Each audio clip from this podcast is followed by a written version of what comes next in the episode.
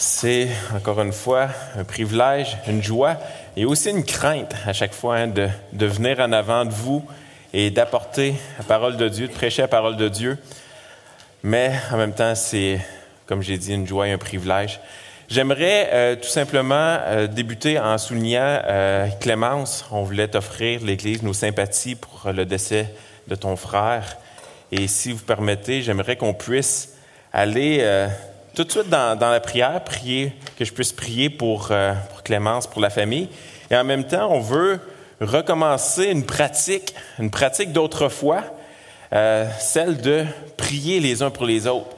Euh, donc, on veut recommencer à prier pour les membres de l'Église. Et donc, vous allez voir, soyez pas surpris. On va vous aviser d'avance, du moins la première fois, on va vous aviser d'avance qu'on va prier pour vous le dimanche matin. Donc, on veut prier dans l'ordre qu'on a dans notre guide de prière. Et ne soyez pas inquiets, on ne priera pas spécifiquement pour des choses dans votre vie, mais on va prier selon le thème probablement du passage. Sur ce, allons dans la prière. Père du ciel, tu es, un Dieu bon, tu es un Père qui prend soin de chacun de tes enfants. Et comme on va le voir au travers du texte, parfois on passe au travers de différentes tempêtes.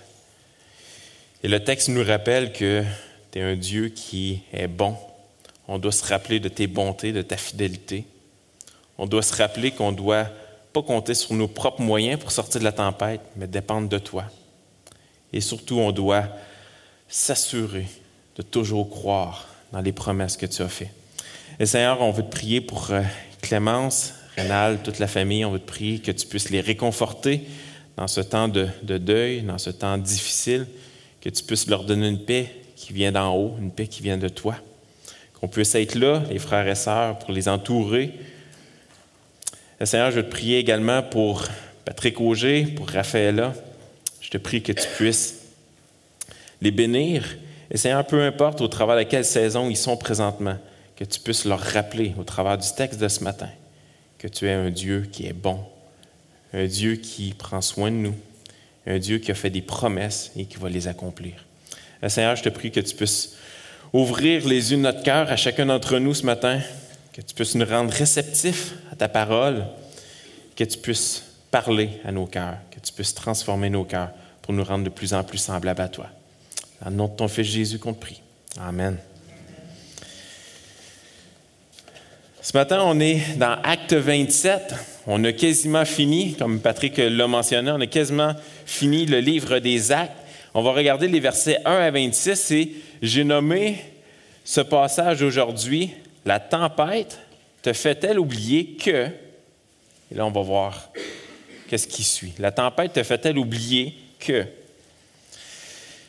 Et donc, euh, j'aimerais commencer en disant que on traverse toutes des saisons de la vie qui peuvent être difficiles, hein, qui sont parfois des tempêtes, des tempêtes qui vont survenir dans nos vies. Euh, parfois, c'est on va perdre une personne proche, on va perdre un ami, on va perdre un membre de notre famille. Il y a des gens proches qui vont déménager loin. Euh, ça vient nous affecter. On passe au travers de temps difficiles, on passe au travers d'une tempête. Euh, ce qui était pour nous autrefois un havre de paix, un endroit de paix, est disparu. On n'a plus ce, cet endroit de paix qui était peut-être la famille. On est pris dans des tempêtes en pleine mer parfois, comme on va voir dans le texte. Et puis, peut-être que pour d'autres, vous avez perdu un emploi. Peut-être que votre maison est rendue semblable à un champ de bataille. Hein, c'est difficile, il y a de la tension dans la maison. Peut-être qu'on vient de vous diagnostiquer une maladie grave. Vous vivez une situation qui vous semble désespérée. Et vous savez, dans des saisons comme ceux-là, qu'on va tous vivre, beaucoup d'entre nous, et moi compris, on a l'impression d'avoir besoin de quelque chose de nouveau. On a l'impression d'avoir besoin d'une nouvelle parole de la part de Dieu, une nouvelle promesse de la part de Dieu qui va s'appliquer directement à notre situation. Et dans le texte de ce matin, dans Acte 27, après deux ans d'attente de la part de Paul, deux ans en prison, Paul est finalement en direction de Rome. Paul, à travers les années, a prêché à des foules difficiles, euh, des foules qui l'ont persécuté, qui l'ont même laissé pour mort. Il a prêché à des hauts dirigeants, prêché à des Grecs, prêché à des Juifs, et toute son expérience l'a préparé à prêcher l'Évangile devant César lui-même à Rome. Mais pendant le voyage de Jérusalem jusqu'à Rome, Paul a affronté l'une des tempêtes les plus violentes de sa vie. Et la force dont il avait besoin ne venait pas d'une nouvelle promesse de Dieu. La force qu'il avait besoin pour affronter cette tempête-là ne venait pas d'une nouvelle promesse, d'une nouvelle parole de la part de Dieu qui s'applique à cette situation. Non. Ce qu'il avait besoin, c'est de se rappeler d'une ancienne, une ancienne promesse que Dieu lui avait faite quelques années auparavant. Et c'est ce qu'on va voir dans le texte de ce matin. Donc, je vous invite à prendre vos Bibles, tourner dans Acte 27, et on va débuter par les versets 1 à 8. Et donc, comme je vous ai dit, le titre que j'ai donné à ce matin au, passage, c'est La tempête te fait-elle oublier que, la première section, que Dieu est bon? Est-ce que la tempête nous fait oublier que Dieu est bon? Versets 1 à 8. Lorsqu'il fut décidé que nous nous embarquerions pour l'Italie, on remit Paul et quelques autres prisonniers à un centenier de la cohorte, Auguste, nommé Julius nous montâmes sur un navire d'Adramite qui devait côtoyer l'Asie, et nous partîmes, ayant avec nous Aristarque, macédonien de Thessalonique. Verset 3. Le jour suivant, nous abordâmes à Sidon, et Julius, qui traitait Paul avec bienveillance, lui permit d'aller chez ses amis et de recevoir leurs soins. Partis de là, nous longeâmes l'île de Chypre, parce que les vents étaient contraires. Après avoir traversé la mer qui baigne la Cilicie et la Pamphylie, nous arrivâmes à Myra en Lycie. Et là, le centenier, ayant trouvé un navire d'Alexandrie qui, qui allait en Italie, nous y fit monter. Pendant plusieurs jours, nous naviguâmes lentement, et ce ne fut pas sans difficulté que nous atteignîmes la hauteur de Snide, où le vent ne nous permit pas d'aborder. Nous passâmes au-dessus de l'île de Crète, du côté de Salmon, nous la côtoyâmes avec peine et nous arrivâmes à un lieu nommé Beauport, près duquel était la ville de Lacé. Et puis là, j'aimerais commencer avec une parenthèse. Éric m'a euh, appelé cette semaine et m'a dit Hey, savais-tu que Paul avait été à Beauport Il m'a dit Tu devrais faire une joke avec ça. je me suis dit Je vais lui donner le mérite de sa joke parce qu'elle n'était pas si drôle que ça. Donc, vous comprenez que Beauport mentionné dans le texte, ce n'est pas Beauport euh, près de Québec. Donc, on a ici une description du voyage, versets 1 à 8. Donc, on est deux ans après l'emprisonnement, euh, deux ans de défense devant différents tribunaux. Et Paul est finalement en direction de Rome, la capitale de l'Italie, afin d'être placé devant César pour plaider sa cause. Et Paul est avec d'autres prisonniers, et puis ils embarquent dans un navire avec le responsable de la cohorte des soldats qui les accompagnait, qui était Julius. Et vous savez, un tel voyage vers Rome, euh, dans les meilleures conditions, euh, c'était quand même un long voyage, donc ça prenait environ cinq semaines. Et ça, c'est dans des bonnes conditions, ça prenait environ cinq semaines pour se rendre à Rome par navire. Donc c'était un long voyage. Et donc, ils ont un bateau, ils ont trouvé un bateau qui va les mener jusqu'à Myra en Lycie pour se diriger par la suite vers l'Italie. Donc, vous pouvez regarder à l'écran. Donc, on part complètement à droite. L'écran n'est pas super clair, mais suivez la ligne verte. Donc, on est parti Césarée, Sidon, et là, on se rend à Myra. Et par la suite, on va passer sous l'île de Beauport. Et par la suite, on fait un long détour pour se rendre finalement jusqu'à Rome, ce qu'on va voir possiblement la semaine prochaine. Donc, c'est un long voyage. Euh, en temps normal, ça prend environ cinq semaines. Et vous savez qu'à l'époque, il n'existait pas des bateaux pour touristes. Hein, ce n'était pas des bateaux de croisière avec des passagers. Non, tu, devais trouver un bateau de marchandises qui allait dans la direction que tu voulais aller. Tu devais aller voir le capitaine, tu devais payer ton entrée dans ce bateau-là, puis après ça, c'est tu embarques à tes risques et périls. Donc, il n'y a pas personne qui est responsable de toi, il n'y a pas des lifeguards, des, sauveteurs qui sont sur le bateau. C'est vraiment c'est à tes risques et périls lorsque tu embarquais dans de tels bateaux. Puis les bateaux, les navires étaient dépendants des conditions météo. Il devait y avoir un vent favorable, hein, un vent qui était dans le dos du bateau, euh, pas contre toi, parce que si tu as le vent d'en face, si tu as le vent contre toi, ben, ça va t'emmener à la dérive. Donc, ça prenait le vent qui était à l'arrière d'eux pour les pousser dans la direction qu'ils devaient aller. Et donc, ils ont trouvé un navire. Euh, ils vont aller qui, euh, qui les emmenait jusqu'à Myra. Et par la suite, ils vont trouver un autre navire qu'on va voir tout à l'heure. Donc, Julius, qui était le responsable de cette cohorte-là, a fait une entente, a fait une entente avec le capitaine du navire, et finalement, le bateau va contenir environ 270 passagers, plus les matelots, donc c'était quand même un, grand navire. Et c'était un navire qu'on dit qui transportait des grains, euh, qui transportait des grains vers Rome, finalement. Et donc, dans le texte, dans les versets 1 à 8, bon, on nous raconte le, départ avec le navire, et il y a trois personnes qui sont mentionnées. Il y a trois groupes de personnes qui sont mentionnées. J'aimerais attirer votre attention. Le premier, il y a Julius. Hein, Julius qui était euh, le, commandant. C'est lui qui était responsable de la cohorte de soldats qui dirigeait Paul et les autres prisonniers. Et Julius, selon le texte, nous apparaît comme un commandant qui était bon. Un commandant qui était bon envers Paul. Luc lui-même, qui a écrit le livre des Actes, nous dit dans le texte que Julius traitait Paul avec bienveillance. Euh, il le traitait avec bienveillance. Il lui permit même d'aller visiter des amis. Il a permis à Paul de sortir de la gang de prisonniers pour aller visiter des amis quand ils ont abordé à Sidon. Donc, aller voir des amis, avoir de la communion, pouvoir recevoir de leurs soins. Donc, Luc nous mentionne ici que Julius était bienveillant envers Paul. Par la suite, on nous parle, bien sûr, des amis de Paul, hein, que Julius lui permet d'aller chez ses amis et recevoir leurs soins. Et peut-être que cette phrase-là vous paraît euh, non significative, mais lorsqu'on se place dans la situation de Paul, imaginez-vous, ça fait deux ans qu'il est dans une prison. Ça fait deux ans qu'il est dans une prison romaine pour des raisons qui ne sont pas légitimes.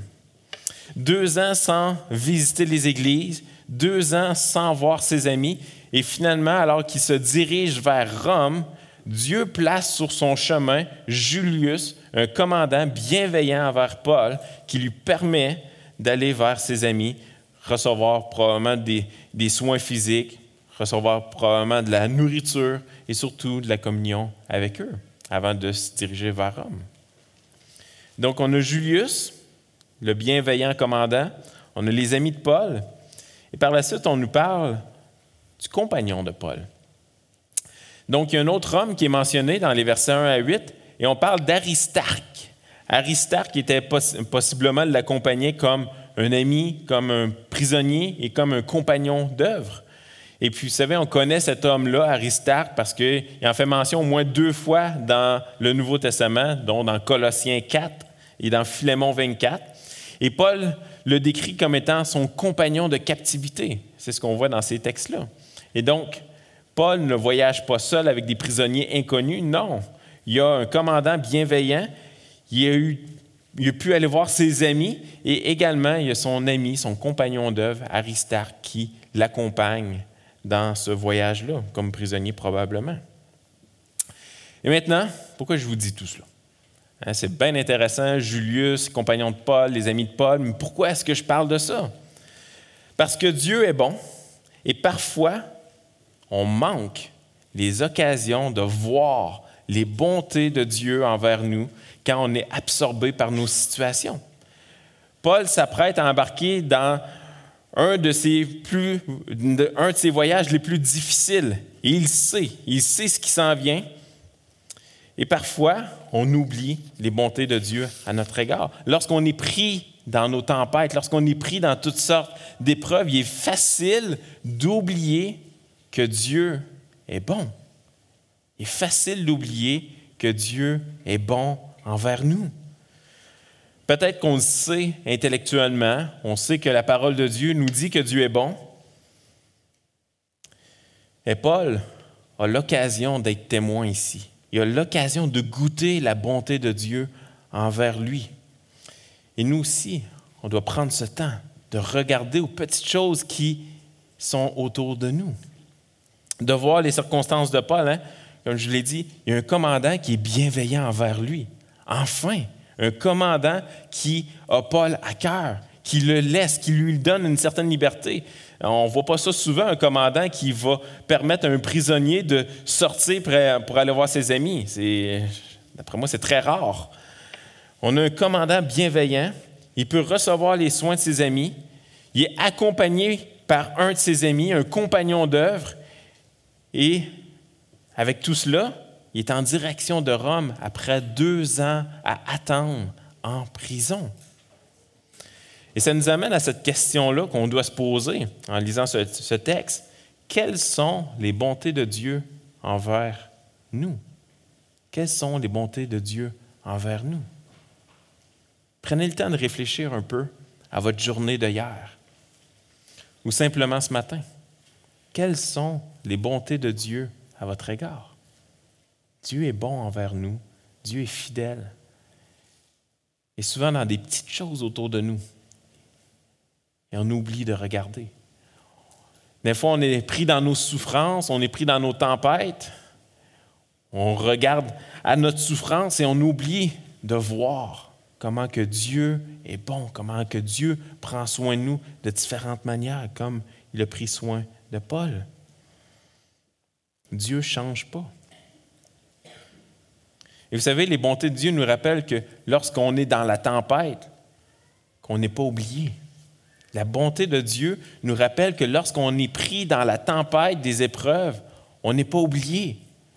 Ça nous rappelle que Dieu est également au contrôle. Quand on est dans la tempête et on voit les bontés de Dieu, on n'est pas oublié. Dieu est au contrôle. Et ça nous rappelle que malgré la tempête devant nous, il prend soin de nous. Il ne nous a pas oubliés. Il est au contrôle et il prend soin de chacun de nous. C'est ce que les bontés de Dieu, lorsqu'on les voit, lorsqu'on s'en rappelle, il nous rappelle tout cela. Maintenant, le verset 7 nous ramène sur le voyage de Paul. Et ça nous dit, pendant plusieurs jours, nous naviguâmes lentement, et ce ne fut pas sans difficulté que nous atteignîmes la hauteur de Snid, où le vent ne nous permit pas d'aborder. Donc le vent qui portait Paul vers sa mission à Rome a soudainement tourné. Hein, il y avait un vent favorable et le vent a tourné. Alors que le navire quittait le beau port, au beau port, il a quitté pour une mer qui était déchaînée et c'était un peu comme si Dieu lui-même était en train de souffler contre Paul. Et vous pouvez, pouvez imaginer Paul à bord du navire. Hein? Jésus, je sais que tu m'as appelé à Rome je sais que c'est l'endroit qui m'est destiné, c'est l'endroit que tu veux m'envoyer. Tu m'as promis que je rendrais témoignage de toi là-bas. Pourquoi est-ce que tu me rends la tâche si difficile? Vous allez voir, la tempête va, prendre une ampleur euh, terrible. Avez-vous déjà ressenti ça? Avez-vous déjà ressenti que vous étiez là où Dieu vous voulait? Hein, Dieu m'a appelé dans cette église, euh, Dieu m'a appelé à ce travail, Dieu m'a appelé à ce mariage, Dieu m'a appelé à cette famille, Dieu m'a appelé dans cette ville. J'essaye de faire quelque chose pour toi, Dieu. Pourquoi est-ce que tu me rends la tâche si difficile, si impossible? Vous savez, on n'est pas oublié. Il est au contrôle et il prend soin de nous. Et c'est ce qu'on va voir tranquillement dans le texte. Allons au verset 9 à 19. Donc, on a vu la tempête te fait-elle oublier que Dieu est bon? Et verset 9 à 19, la tempête te fait-elle oublier que tu n'es pas maître de tes plans, que tu n'es pas maître de tes propres plans? Verset 9 à 19. Un temps assez long s'était écoulé et la navigation devenait dangereuse, car l'époque même du jeûne était déjà passée. C'est pourquoi Paul avertit les autres en disant Ô homme, je vois que la navigation ne se fera pas sans péril et sans beaucoup de dommages, non seulement pour la cargaison et pour le navire, mais encore pour nos personnes. Verset 11. Le centenier écouta le pilote et le patron du navire plutôt que les paroles de Paul. Et comme le port n'était pas bon pour hiverner, la plupart furent d'avis de le quitter pour tâcher d'atteindre Phoenix, port de Crète, qui regarde le sud-ouest et le nord-ouest, afin d'y passer l'hiver. Un léger vent du sud vint à souffler, et se croyant maîtres de leur dessein, ils levèrent l'ancre et côtoyèrent de près l'île de Crète. Mais bientôt un vent impétueux qu'on appelle Hérakion se déchaîna sur l'île. Le navire fut entraîné sans pouvoir lutter contre le vent, et nous nous laissâmes, euh, nous nous laissâmes aller à la dérive. Nous passâmes au-dessus d'une petite île nommée Clauda, et nous eûmes de la peine à nous rendre maîtres de la chaloupe. Après l'avoir hissée, la chaloupe, on se servit des moyens de secours pour ceindre le navire, et dans la crainte de tomber sur, euh, et dans la crainte de tomber sur la on abaissa les voiles. C'est ainsi qu'on se laissa emporter par le vent. Comme nous étions violemment battus par la tempête, le lendemain, on jeta la cargaison à la mer. Le troisième jour, nous y lançâmes de nos propres mains les agrès du navire. Et donc, Luc nous dit que le temps du jeûne est passé. Ça veut donc dire que le Yom Kippour, hein, la, fête euh, juive, le jour de l'expiation, est passé, ce qui nous mène donc vers la fin septembre-octobre environ. Et cette période, c'était dans les pires moments afin de voyager euh, sur la mer parce que l'hiver approchait à grands pas et avec l'hiver venaient les tempêtes sur l'eau. Et je vous rappelle que ce n'était pas des navires avec des gros moteurs, c'était souvent des rameurs dans une cale, des voiles, des bateaux faits en bois. Et c'était connu que personne, personne ne s'aventurait en mer en cette période de l'année. C'était un voyage quasi impossible, c'était une mission suicide. Et vous savez, Alexandrie, donc c'est la direction que le bateau veut prendre. Euh, il quitte en fait d'Alexandrie vers Rome. Et Alexandrie était connu comme étant un grand fournisseur de grains pour Rome. En fait, les, empereurs de Rome étaient tellement craintifs de manquer de grains, euh, ce qui mènerait Rome à être instable et tout ça, qu'ils payaient de grandes sommes aux capitaines des navires pour que les capitaines puissent s'aventurer, euh, même durant la saison hivernale, même si c'était dangereux. Donc, ils donnaient euh, il donnait pas des chèques, mais il donnait de l'argent euh, au capitaine pour s'aventurer dans ces, dans ces eaux tumultueuses.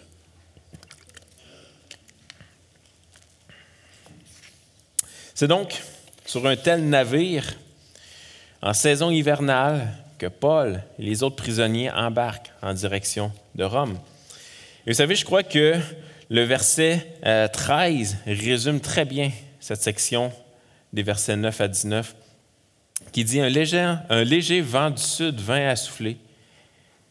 Écoutez ce que Luc dit ici. Se croyant maître de leur dessein, se croyant maître de leur dessein, ils levèrent l'ancre et côtoyèrent de près l'île de Crète. Tous se croyaient maîtres de leur dessein, de leur destin, des plans qu'ils avaient mis devant eux. Ils se croyaient maîtres, ils se croyaient au contrôle. Ils croyaient que rien ne pouvait leur arriver. En fait, peu importe qui va être sur leur chemin, on va l'affronter parce qu'on a l'expérience en mer, on est capable. C'est un peu l'attitude que les marins avaient. Et vous savez, Paul lui-même avait de l'expérience en mer. Ce n'était pas, pas la première fois qu'il était sur l'eau, ce n'était pas la première tempête. Euh, c'est 2 Corinthiens, chapitre 11, versets 25 à 26, qui nous dit, je n'avais pas besoin de tourner, je vous en fais la lecture, vous pouvez suivre à l'écran. Verset 25, trois fois j'ai été battu de verge, une fois j'ai été lapidé, trois fois j'ai fait naufrage. J'ai passé un jour et une nuit dans l'abîme. Fréquemment en voyage, été en péril sur les fleuves, en péril de la part des brigands, en péril de la part de ceux de ma nation, en péril de la part des païens, en péril dans les villes, en péril dans les déserts, en péril sur la mer, en péril parmi les faux frères. Et Paul avait de l'expérience. Paul, il savait quand il disait au capitaine puis au, centenier Julius de ne pas aller sur l'eau. Il savait de quoi il parlait. Hum. Mais malheureusement, bon, le centenier Julius a écouté le capitaine du navire, ce qui, euh, ce qui, dans le contexte, est probablement la chose raisonnable à faire, compte tenu des circonstances euh, compte tenu de sa bienveillance et des circonstances, hein, Paul était quand même un prisonnier. Euh, puis un prisonnier versus le capitaine qui a également de l'expérience, habituellement, on va se fier au capitaine. Donc, Julius a décidé de suivre l'avis du capitaine et s'aventurer en mer. Le seul problème, c'est que ce capitaine qui se dirigeait vers Rome avait probablement reçu, comme c'était la coutume, reçu de l'argent supplémentaire pour qu'il s'aventure dans des eaux dangereuses. Il savait qu'il mettait sa propre vie et la vie des autres en péril. Puis il arriva ce qui devait arriver. Un vent impétueux, le texte nous dit. Un vent impétueux que Luc va appeler Hérakion. Un vent impétueux qui va se déchaîner. Et littéralement, le nom de ce vent-là signifie un vent du nord et du nord-est. Et donc, c'était littéralement l'ampleur, un vent impétueux, c'était l'ampleur d'un ouragan. Et le navire de bois devait faire face à cela. Hein, rappelez-vous, s'il n'y avait pas le petit vent du sud qui était là pour les pousser, euh, ou qu'il y avait un petit vent sur le devant, euh, ça les emmenait à la dérive. Maintenant, ils font face à un ouragan, un vent impétueux. Et donc, ça allait certainement allonger le voyage en mer, mais ils sont confrontés, non pas à un orage, non, à cet ouragan qui les emmenait complètement à la dérive, complètement à la dérive. Le verset 18 et 19 nous, dit, comme nous étions violemment battus par la tempête, le lendemain, on jetait la cargaison à la mer. Le troisième jour, nous y l'ensemble de nos propres mains les agrès du navire. vous savez, ils se croyaient maîtres de l'avenir, maîtres de leur destin, maîtres des forces de la nature.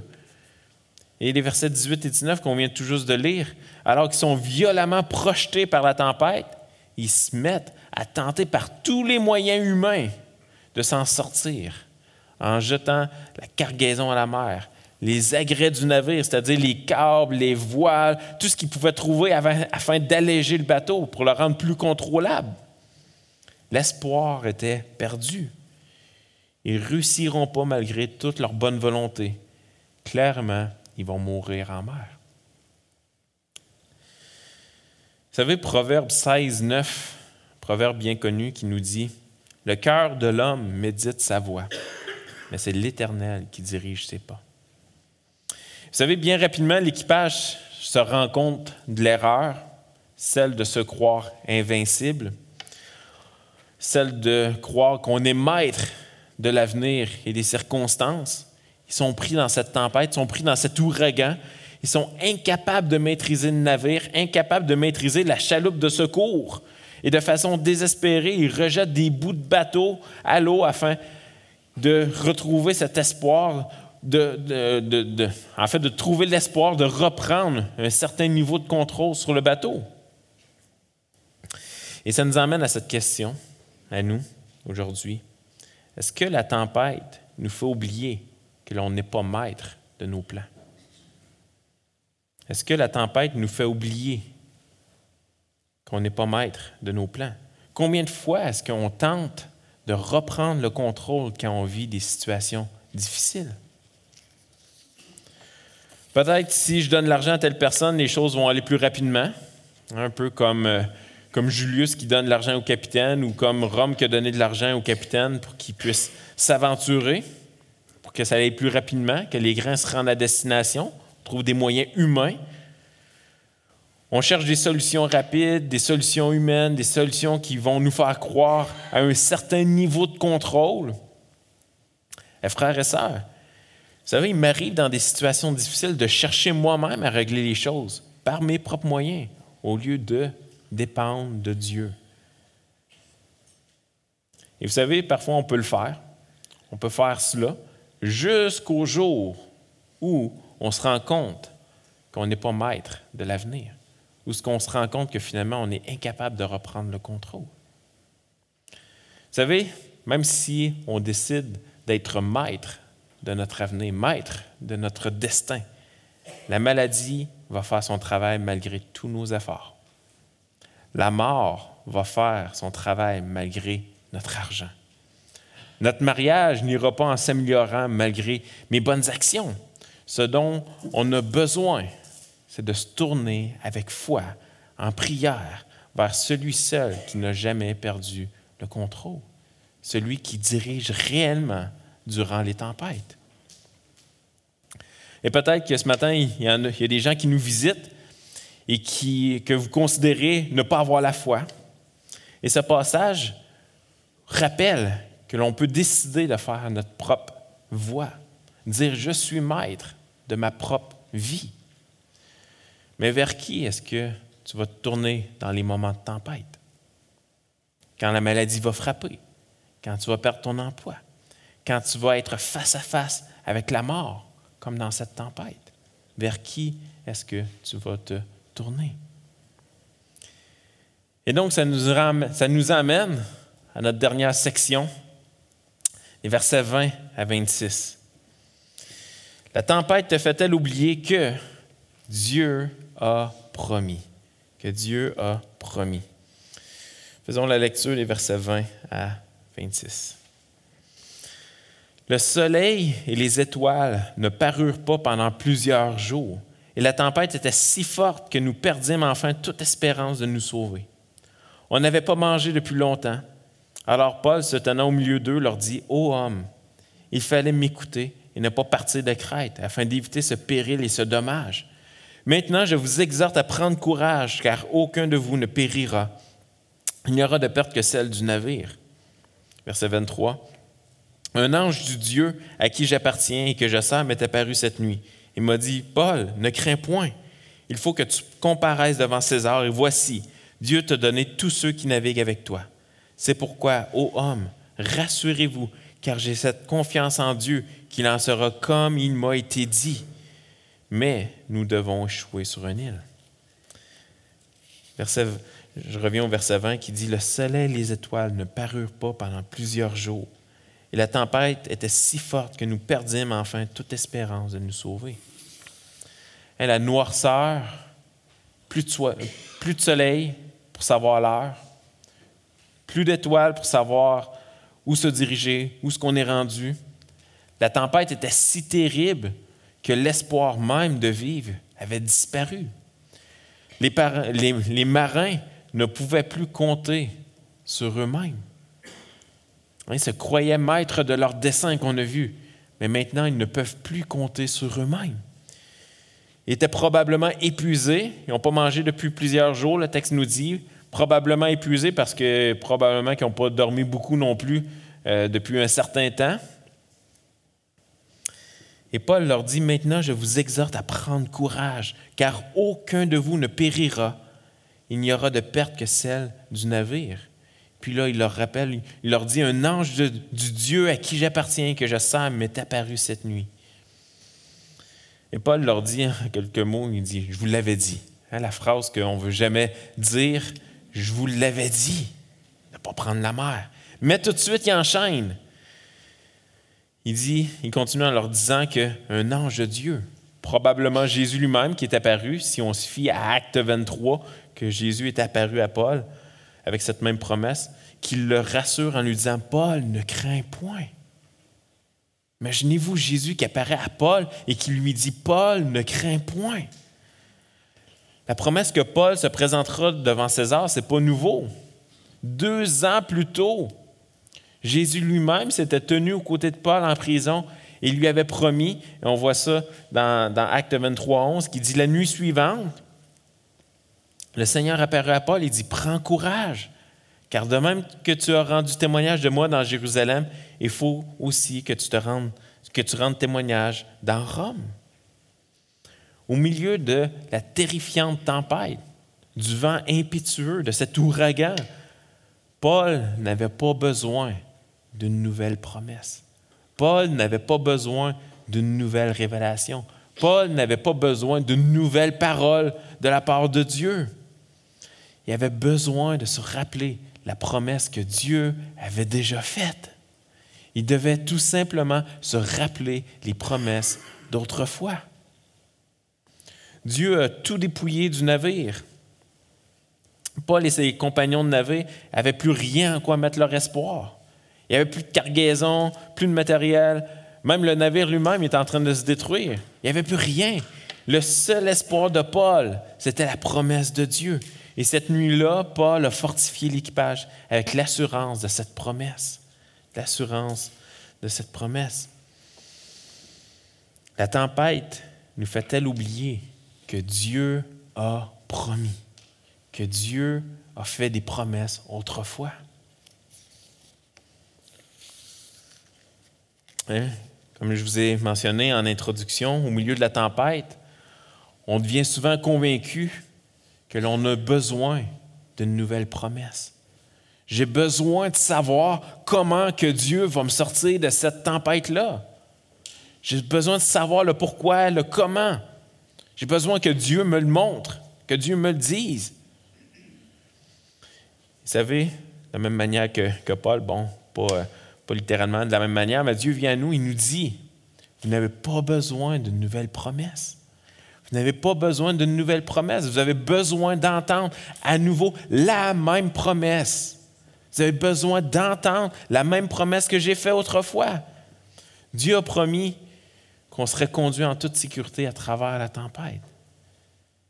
Et vous savez quoi? On va atteindre la fin de notre voyage. Frères et sœurs, rappelez-vous que la parole de Dieu regorge de promesses vers lesquelles on peut se tourner en temps de tempête. La parole de Dieu regorge de promesses qui nous rassurent quand on est pris dans différentes épreuves. Et on n'a pas besoin d'avoir des nouvelles promesses. On n'a pas besoin de recevoir une nouvelle révélation de Dieu qui nous dit, euh, qui nous fait des nouvelles promesses. Non, on a tout simplement besoin de se rappeler les promesses d'autrefois. On a tout simplement besoin de se rappeler que Dieu est bon, que Dieu prend soin de nous, que si Dieu est bon et fidèle, il va être fidèle à accomplir ses promesses. Par exemple, Philippiens 1.6, qui nous dit, Je suis persuadé que celui qui a commencé en vous cette bonne œuvre la rendra parfaite pour le jour de Jésus-Christ. En voilà une promesse. Une autre promesse, Ésaïe 41.10 dit, Ne crains rien, car je suis avec toi.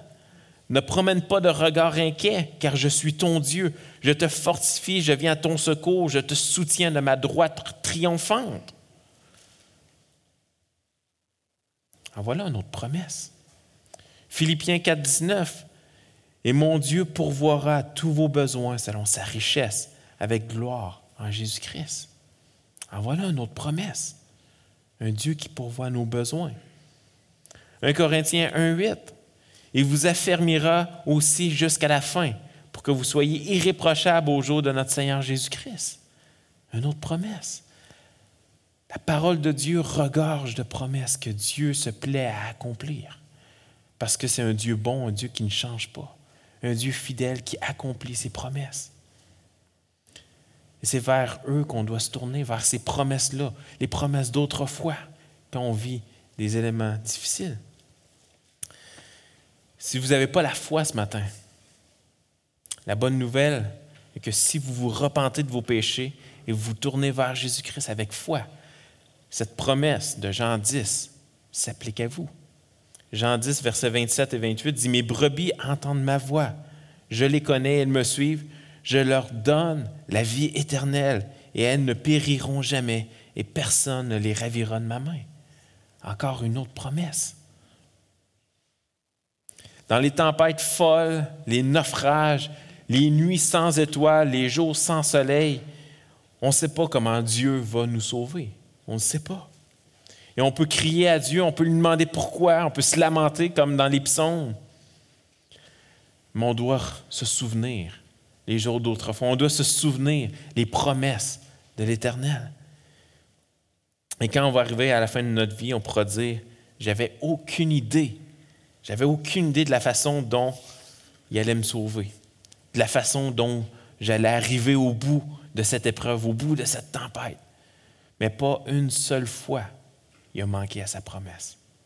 Et c'est ce qu'on veut être capable de dire à la fin de notre vie ou à la fin de cette épreuve. J'inviterai euh, le groupe de louanges, en Israël et Élisabeth. par la suite, on va avoir Patrick pour le repas de Seigneur. Et j'aimerais terminer avec ces paroles du chant qu'on va, va chanter dans quelques instants, qui dit, Entends-tu sa douce voix? Mon enfant prend ma main. Bien que faible, viens à moi, tu trouveras ton soutien. Et le chant termine en disant, Au grand jour devant le trône, en lui, glorifié, Jésus mourut pour mon âme, à jamais je le louerai. Et vous savez, bien qu'on est faible, on doit aller à Christ et on va trouver notre soutien là. Et ce sont des promesses qui changeront jamais. Prions. Ah, Père du ciel, tu connais chacune de nos situations, tu connais les, les épreuves, tu connais les tempêtes que l'on vit. Et Seigneur, on te prie que tu puisses nous éclairer sur tes bontés, que tu puisses nous aider à voir à quel point tu es bon. À chaque jour, parfois dans des petites choses, mais nous à le voir. Parce que de le voir va nous rappeler que tu es au contrôle, que tu es encore présent, que tu t'occupes encore de nous. Au travers de la tempête, au travers des épreuves, aide-nous à se rappeler qu'on n'est pas maître de notre destin, mais que tu es maître, que tu es au contrôle. Aide-nous à se tourner vers les promesses que tu nous as faites, que tu allais nous faire passer au travers de ces épreuves, que tu allais nous donner cette force pour s'en sortir. Encore une fois, Seigneur, fortifie notre foi. Encourage-nous au travers de ce passage de ce matin, au travers des chants qu'on va chanter. En nom de ton Fils Jésus qu'on te prie. Amen.